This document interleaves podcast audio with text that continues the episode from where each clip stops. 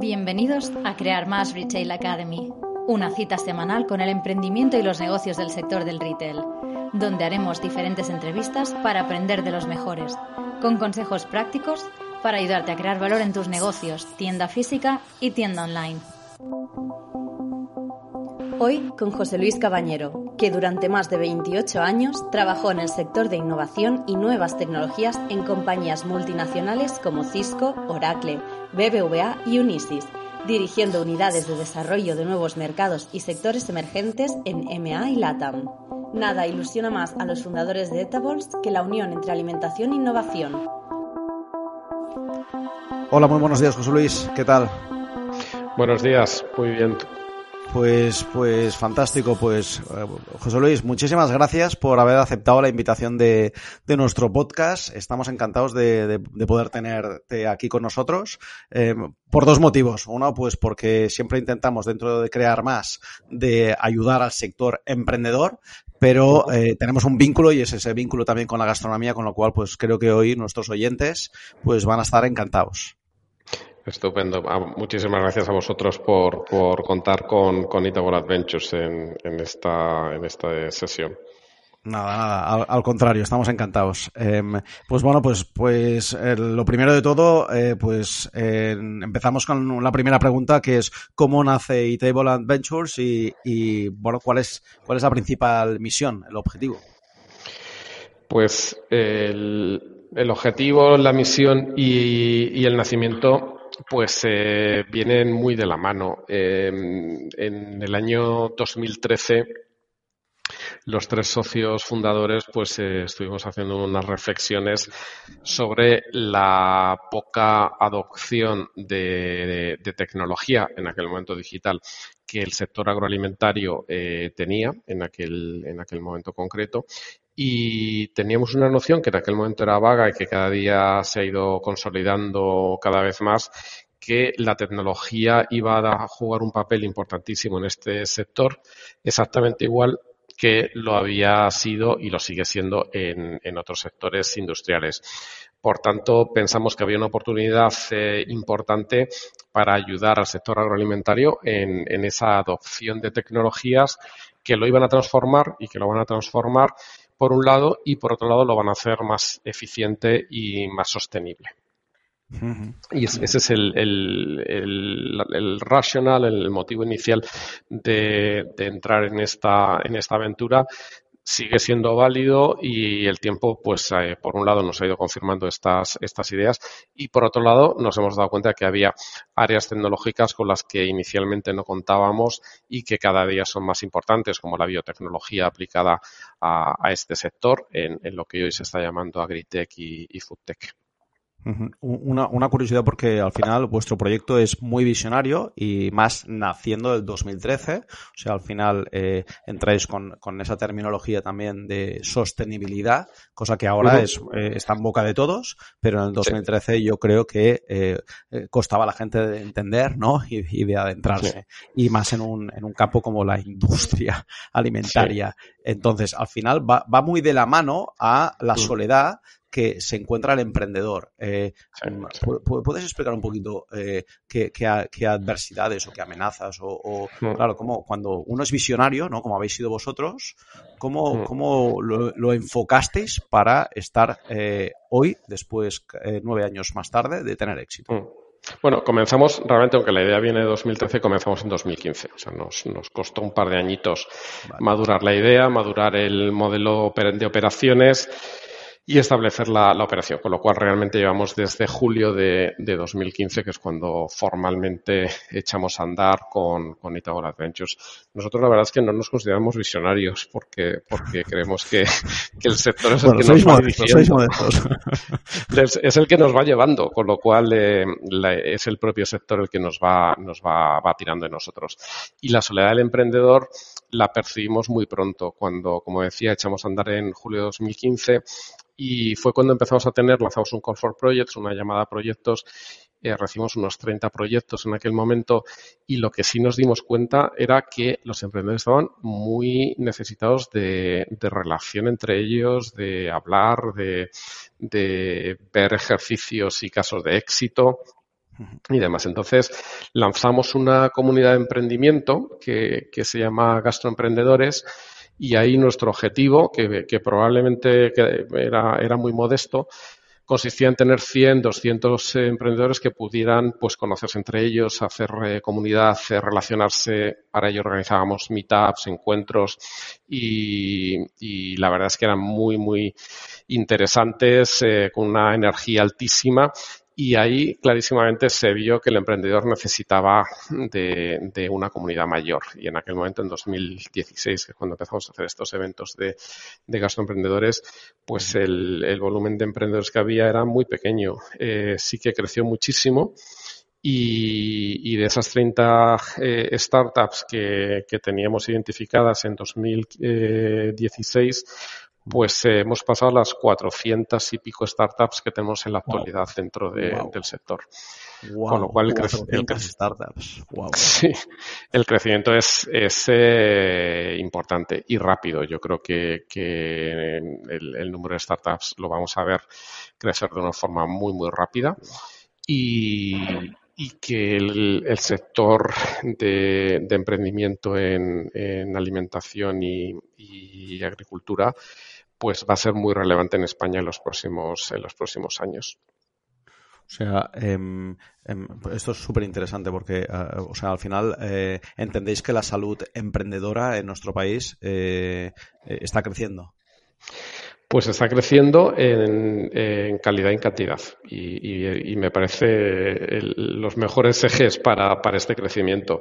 En calidad eh, nos estamos encontrando startups con una base tecnológica más fuerte, con propiedad intelectual sólida, con desarrollos muy fundados y que son competitivas a, nivel global y eso es eh, magnífico. Eso no, no, lo teníamos en, en esos inicios de, de Itabol y de todo este entorno. Bueno, y bueno, bueno. Es, eh, están atrayendo inversores. Va, va, va, muy, va muy alineado también a vuestro proyecto, o sea que sí, todo y que no sí. sois visionarios, va, eh, eh, eh, os estáis encontrando éxito, éxito por el camino. O sea, es, sí, es maravilloso y es fantástico. ¿eh? Y además son startups que están atrayendo inter, eh, inversión internacional. Entonces, cuando empiezas a tener venture capitals de Nueva York que invierten en, en startups de, de, Pamplona, de Madrid, de, de, Barcelona, la verdad es que empieza, eh, ves que, que, empieza a haber tracción y que el, que el ecosistema eh, es, es, muy relevante. Yo estuve la semana pasada en un congreso en San Francisco y, y, especialmente el primer día, la verdad es que la cantidad de comentarios que sobre el ecosistema de, de emprendimiento en, en AgriFood en España eh, fue impresionante. O sea, prácticamente todo el mundo lo primero que hacía era decir, oye, España nos interesa muchísimo, eh, es impresionante lo que está pasando ahí, es pues, el país. Pues es esperanzador, eh, vin, vin, viniendo de, de, yo creo que es ¿no? La, la, la ciudad startup ¿no? del mundo. San Francisco, sí. eh, eh, pues es la, la, la, verdad es que esto es muy esperanzador que, sí, España sí, se, se, vea como, como, como, una industria agroalimentaria food tech. Eh, es genial. Em, claro, con 400 startups, o sea, ¿qué es lo, o sea, em, aquellos emprendedores que nos estén escuchando y que obviamente se dediquen al, al food tech o quieran dedicarse, em, ¿cuáles son los requisitos que, que eTable Adventures recoge para decir, uh -huh. o se fija para decir, venga, aquí sí que, eh, ¿qué, ¿qué, tienen que tener? O sea...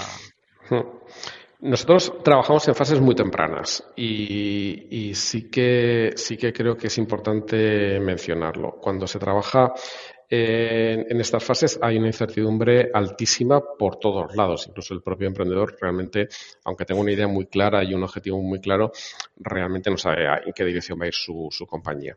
Eh, a nosotros nos gusta trabajar en esta fase. Pensamos que es cuando podemos aportar más valor, donde podemos de verdad trabajar de una forma más flexible con, el emprendedor y, realmente para nosotros hay tres elementos que son críticos. El primero el encaje con el mercado, que haya una necesidad de mercado absolutamente clara y que el producto la cubra perfectamente. Eh, y ahí es donde trabajamos en nuestros programas de incubación y aceleración, es donde trabajamos con los emprendedores. En muchos casos vienen con una idea predeterminada y nuestro, nuestro trabajo básicamente es sentarnos con ellos y dejarles ver dónde está la oportunidad de mercado para ellos.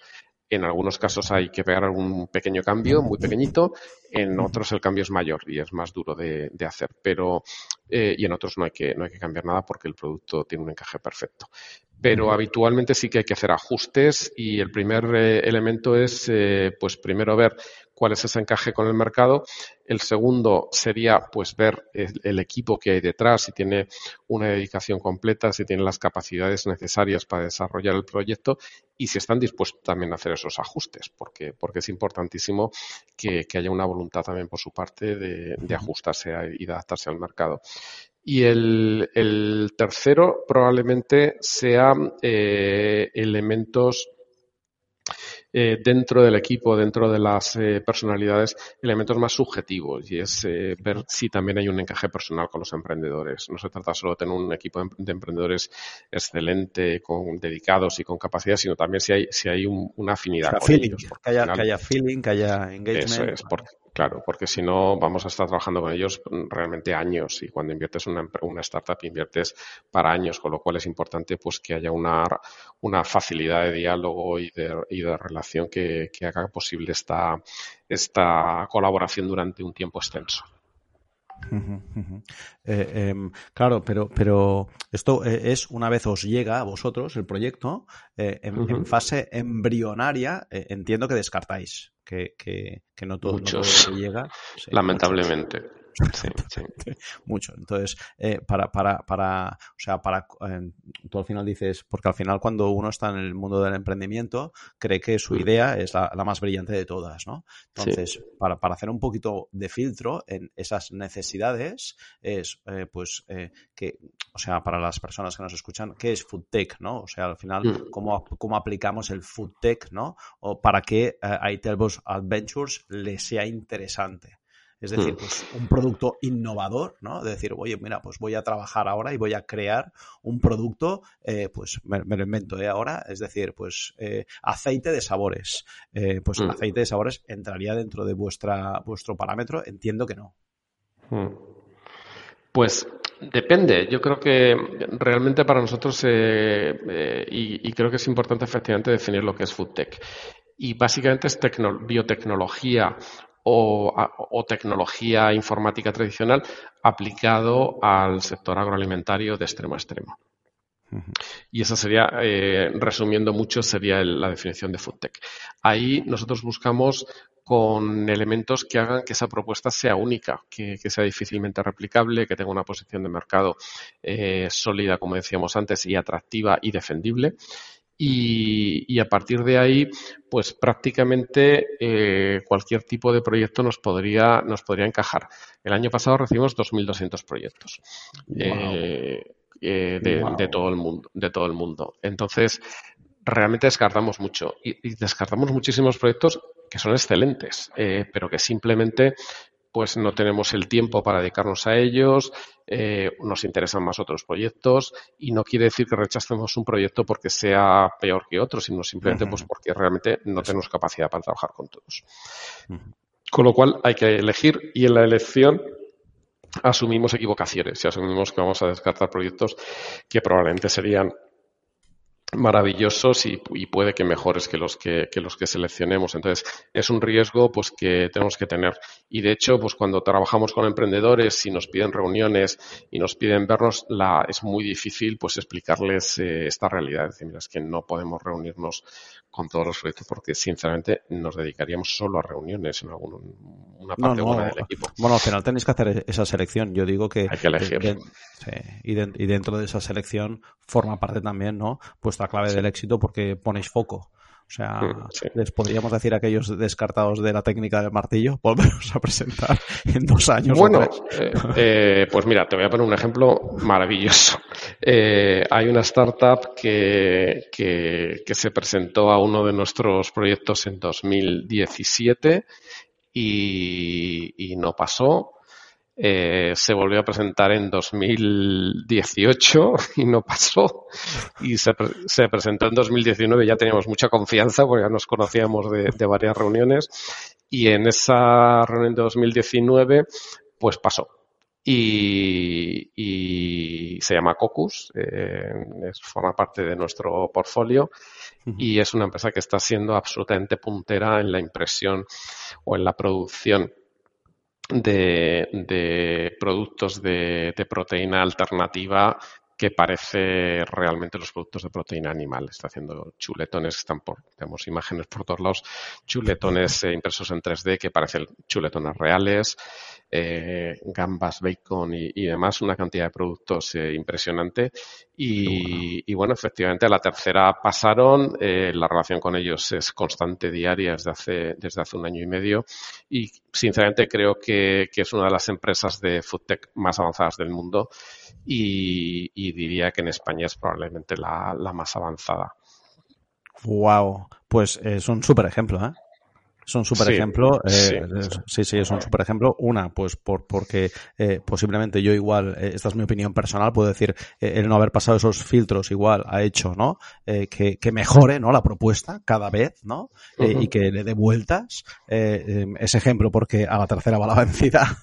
Y, y, ese ejemplo de perseverancia, tenacidad y, bueno, y de, y de que todo es, todo es posible, ¿no? Si trabajas duro y, y bueno, pues demuestras que puede ser pues un buen proyecto. O sea, que, excelente, excelente, excelente ejemplo. Una curiosidad, José Luis. Em, al final, eh, la, la, cultura gastronómica em, pues va a veces muy ligada ¿no? a, eh, a ventas, a, a, realizar proyectos, a la emprendeduría. O sea, ¿crees que en España se tiene mayor cultura gastronómica y una mayor sensibilidad en la salud nutricional ahora en los últimos años, o sea, en estos, eh, desde 2015, ¿no? Que, que, sería la realidad de vuestro proyecto actualmente, en estos siete años, eh, ¿ha mejorado considerablemente? No un poco porque es, es obvio, pero considerablemente, ¿crees que ha mejorado?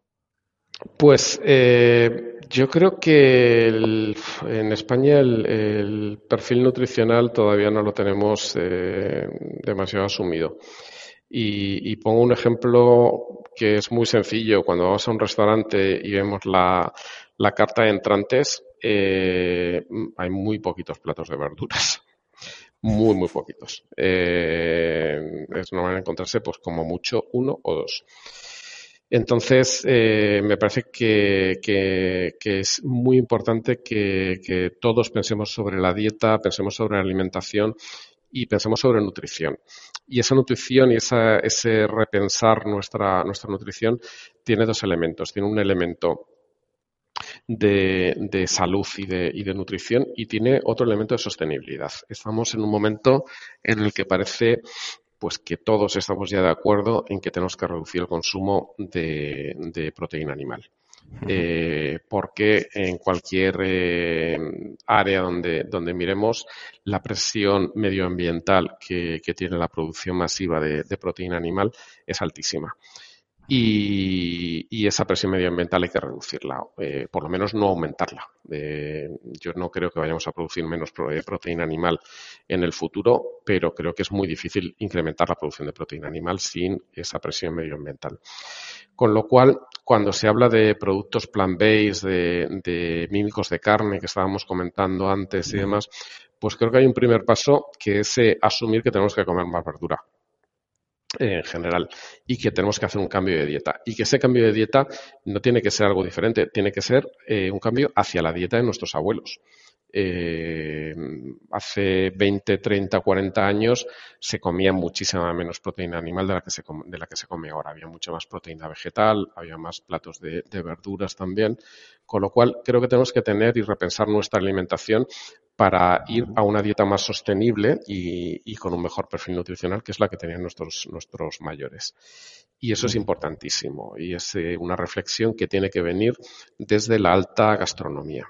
Eh, cuando yo veo por restaurantes de premiados con estrella Michelin que deciden que su carta va a ser 100% vegana, pues eh, personalmente yo no lo, no, lo, no lo, veo como una posición ética, que, siempre pienso que el veganismo es principalmente una posición ética.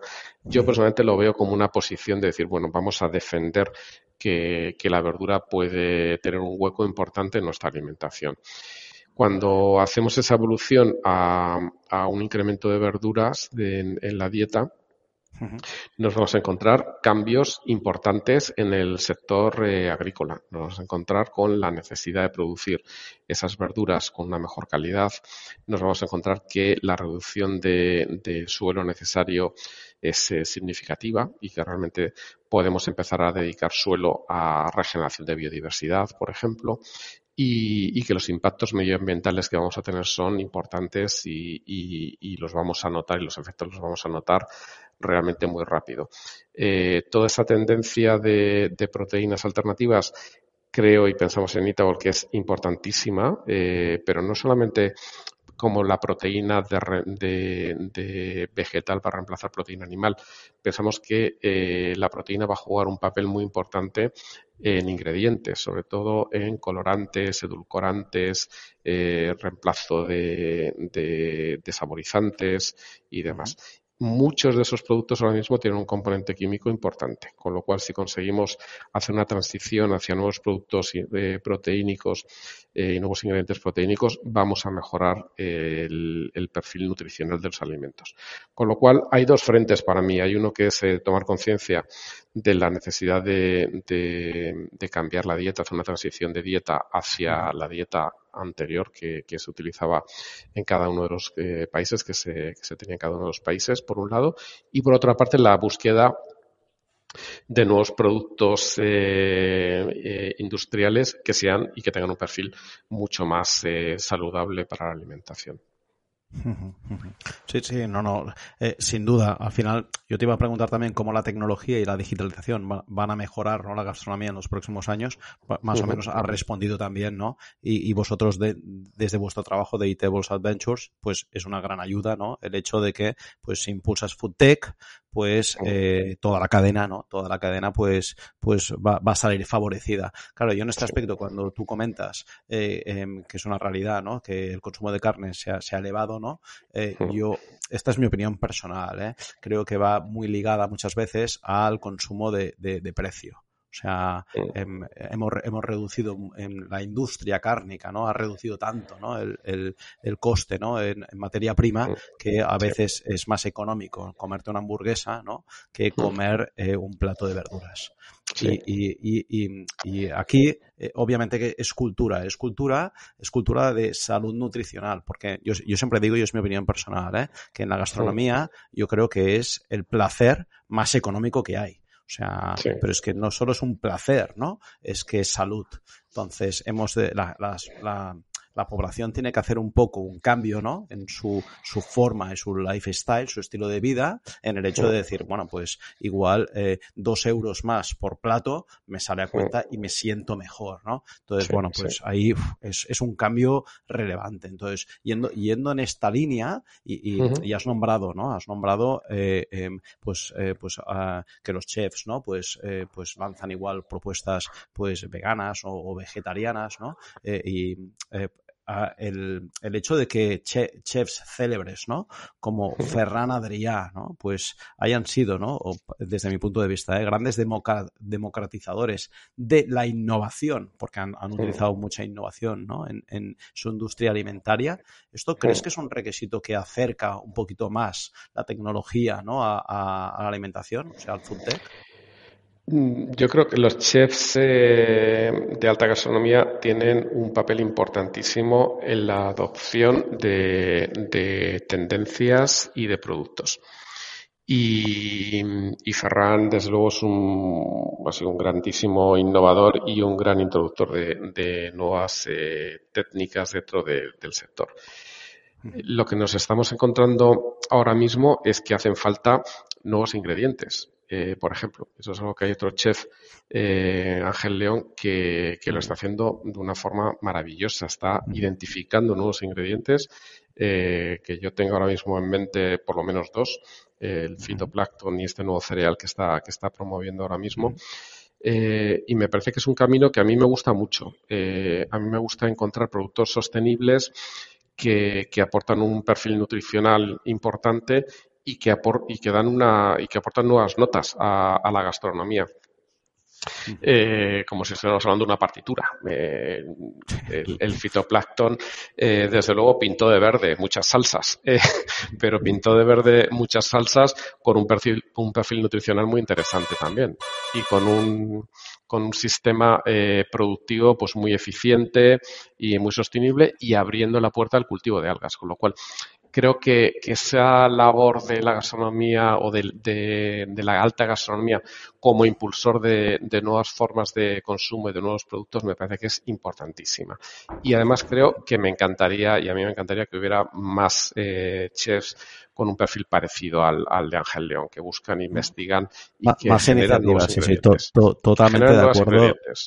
Totalmente de acuerdo. Ya. Y aparte, con la pasión, ¿no? Con la pasión que, que influye Ángel León. No, no, totalmente. Em, mm. em, José Luis, ¿cómo, ¿cómo visualizas el futuro gastronómico en los próximos 25 años? Pues yo creo que nos vamos a, nos vamos a tener que acostumbrar a, una serie de elementos. Eh, el primero eh, es eh, que va a haber un futuro en el que la alimentación va a ser diferente y vamos a tener nuevos tipos de productos y la tecnología va a tener un papel muchísimo más, más relevante y más importante cuando nosotros hablamos de estas tecnologías con consumidores, de filetes impresos en 3D, insectos y, nuevas proteínas de diseño, la verdad es que muchas veces hay un rechazo importante hacia ellos. Luego cuando lo prueban, pues realmente hay menos, menos rechazo y tuvimos hace poco una cata de bacon impreso, vegano impreso en 3D que nadie quería probar al principio en un evento y, cuando lo probó el primer, la primera persona dijo, pues está buenísimo, eh, hubo que hacer dos veces. Eh, con lo cual, realmente hay una barrera eh, psicológica que el consumidor en algún momento aprenderá a romper. Eh, de hecho, ya se ha roto porque hay productos altamente procesados, como por ejemplo los surimis, que hacen pues, que, sean perfectamente integrados en nuestra alimentación y que al principio también había sus reticencias, eh, cada vez menos. Y creo que, que el futuro tendremos que romper un poco esas barreras eh, para acceder a nuevos alimentos eh, con un perfil más técnico, por decirlo de, alguna forma. Y creo que la alimentación eh, para nosotros es importantísimo que se siga manteniendo el nivel de coste que tiene en la actualidad. es uno de los uno de, los, de nuestros objetivos de desarrollo es eh, producir más alimentos a unos costes razonables para que la alimentación pueda llegar a un mayor número de personas y la nutrición de calidad pueda llegar a un mayor número de personas de las que está llegando actualmente. Y eso va a implicar, pues, como decía, productos más tecnificados, nuevos tipos de, formatos de, alimentos y, y es hacia donde estamos yendo nosotros.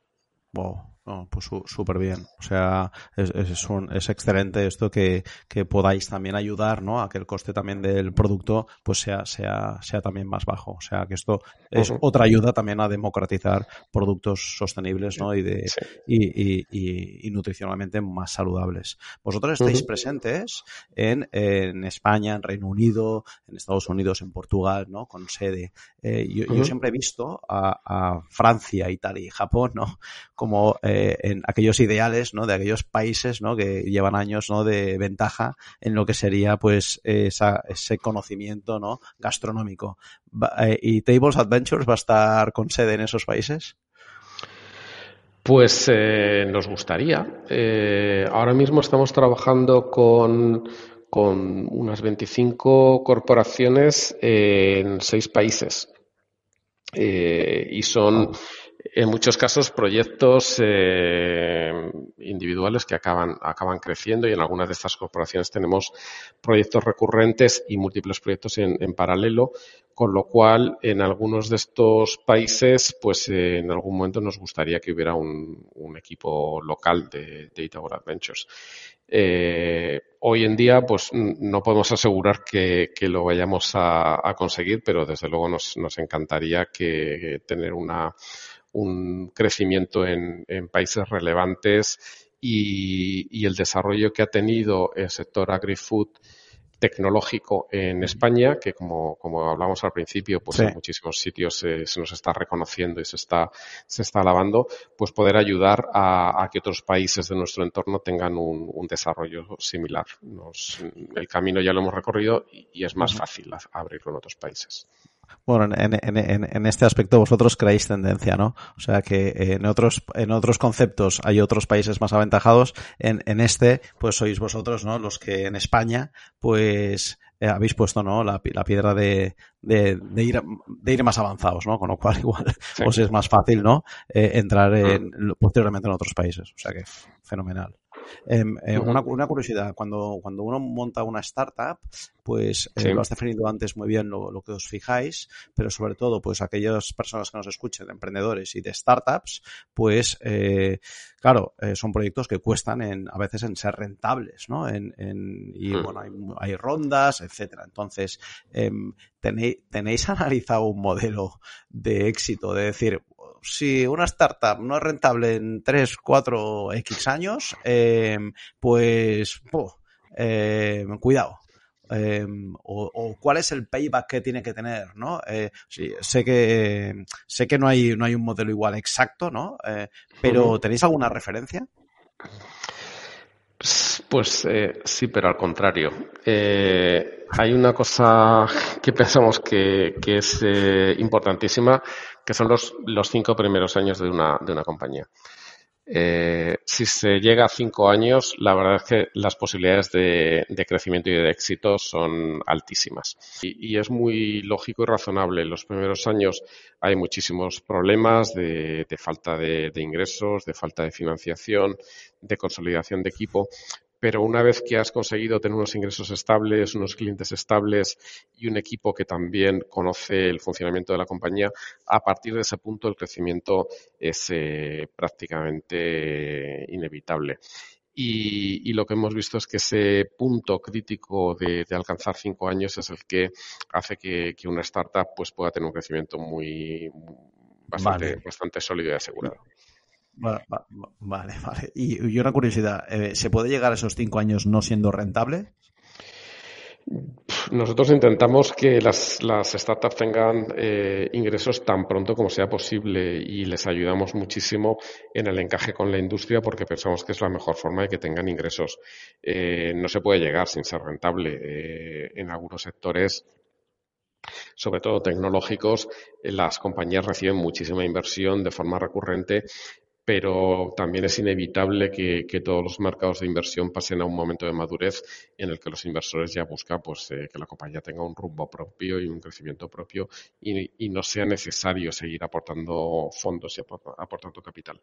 Entonces, pensamos que es muchísimo, muchísimo más interesante que en esos cinco años la compañía ya tenga unas líneas de negocio súper sólidas, construidas, consolidadas, que la permitan tener un crecimiento autónomo y, y que no dependa de financiación externa. Vale, vale, vale, vale. Bueno, bueno, pues, pues es buena esperanza, ¿eh? Por eso es eh, llegar a los cinco años, ¿eh? En, en retail, en retail mu muere mucho antes, o sea, o sea que, que sí, sí, sí, sí, muchísimo sí, antes. Eh, eh, bueno, como bien sabes, nosotros pues fomentamos, ¿no? Siempre, ¿no? La, la, la cultura retail, nos dedicamos a ello y, mm. y una curiosidad dentro de Eatable Adventures, eh, veis la posibilidad igual de integrar, ¿no? toda la cadena de toda la cadena de valor. Eh, y que acabe ¿no? el food tech eh, llegando ¿no? a, a, al B2C? Sí, eh, nosotros en la parte de, de, de food tech mmm, nos gusta muchísimo más el desarrollo en el entorno B2B, eh, por un motivo muy sencillo. Para que una empresa llegue al consumidor, eh, la cantidad de, de, capital que necesita para la generación de marca es altísima y, y nosotros eh, no tenemos capacidad y creemos que el entorno en el que, en el que estamos no tiene capacidad para aportar esos fondos. Pero en, en un entorno B2B, eh, cuando tienes una tecnología novedosa, una maquinaria que transforma un determinado producto, tienes propiedad intelectual, al final el mercado es muy, es muy rápido y la industria enseguida quiere probarlo y si funciona empieza a adoptarlo y crece muy rápido. Entonces, a nosotros nos gusta mucho el, el entorno B2B porque pensamos que es la forma más rápida que la compañía, la startup tenga una línea de ingresos eh, sólida, fuerte y, y, razonable. Una vez que has consolidado tu, tu mercado B2B, y el mercado está aprobado y el, y el, producto se vende, los productos finales se venden y llegan al consumidor, es un buen momento para plantearse una, una siguiente fase de llegada al consumidor vale. directa. Vale, vale. Y, yendo, yendo en esta misma línea, eh, eh, a nivel de planes de futuro de Eatable Adventures, eh, ¿apostaríais ideológicamente por una fase 3 o una fase 2 de introducirse en el retail? De decir, oye, pues mira, ya tenemos testado ¿no? la fase 1, pues abrimos una, una, línea que sea explotar modelos ¿no? de, mm. a, nivel retail. Para explotarlos desde Eatable.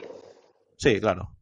Pues eh, lo hemos intentado ya y, nos hemos dado cuenta que hay otras cosas que hacemos mejor. Entonces, eh, realmente, realmente creo que cuando llegas a, una línea B2C, llegas directamente a consumidor, eh, es una dedicación completa, por un lado, la que tienes que tener, con lo cual es incompatible con nuestra, nuestra actividad de trabajo con múltiples compañías por un lado, y luego por otro lado, eh, pues creo que hace falta perfiles empresariales eh, que no coinciden con el, con el de los, con el nuestro, con el de los eh, directivos de la compañía. Con lo cual, aunque lo hemos intentado, hemos pensado que, que, se nos da mejor ayudar a otros que, que hacerlo nosotros mismos.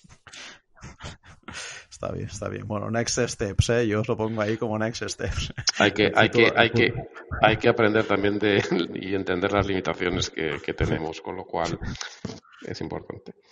El, futuro dirá, el futuro dirá. Em, eh, mira, vamos acabando ya porque ya, ya y nos hemos extendido ya un poquito, pero bueno, es súper interesante, o sea que estaríamos aquí horas y horas.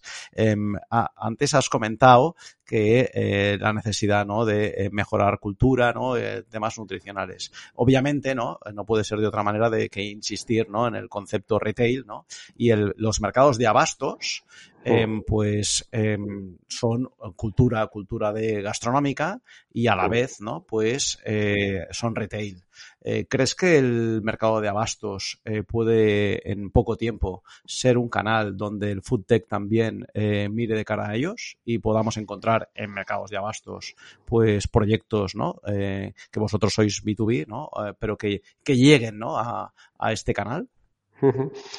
Pues eh, la verdad es que los mercados están siguiendo una transformación importante desde hace ya bastantes años. En, retail, por ejemplo, pues eh, la gran mayoría de ellos tienen ya pues eh, locales de restauración, puntos de delivery, y demás. Entonces, yo creo que el mercado de abastos eh, necesita reinventarse y necesita, eh, hace unos años era una necesidad que era llegar a eh, alimentos básicos para la población y ayudar al crecimiento de población en zonas urbanas principalmente y, ahora mismo la necesidad o la, necesidad de tener alimentos para toda la población, que el alimento llegue y demás, ya no es, no es realmente necesaria. Toda la infraestructura está ahí, ya funciona y demás. Con lo cual es un momento maravilloso para que los mercados de abastos encuentren su, su versión 2.0 o 3.0 y que y la verdad es que sean una fuente de innovación y una fuente de, de, crecimiento del sector me, me, parece un enfoque maravilloso, con lo cual mí me encantaría que, que evolucionaran hacia ahí. Pues, pues lucharemos para que así sea, porque no puedo estar más de acuerdo, José Luis. O sea que genial tú, eh, excelente, excelente respuesta y, que será, yo creo, la utilizaré para, para hacer peso de influencia em, en los mercados de abastos, que yo creo que como tú bien dices, lo primero ya se tendría que cambiar el nombre em, y, no llamarse mercados de abastos. Efectivamente. sí, podemos eh, empezar por ahí. Vamos, Sí, sí. Eh, vamos ya a, la, última pregunta. La última pregunta que hacemos a, todos los, invitados, invitadas, eh, a nuestros podcasts, eh, que es muy personal, pero que a la vez pues nos da mucha información. Que es, pues, José Luis, ¿cuál, es tu sueño en la vida? Pues,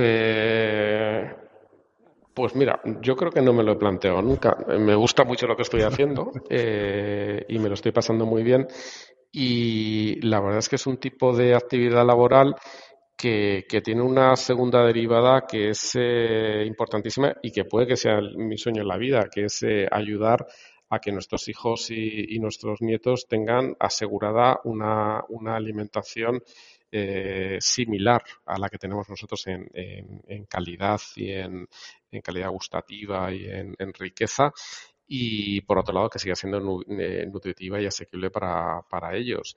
Eh, el cambio climático, pues eh, la verdad es que a mí me preocupa muchísimo y el ayudar a que todo esto se haga ayudando a, una, a, un, a un mejor futuro y, a un entorno más sostenible, pues la verdad es que probablemente sea, sea una de las, de las mayores ilusiones que, que nos hace movernos cada, cada día.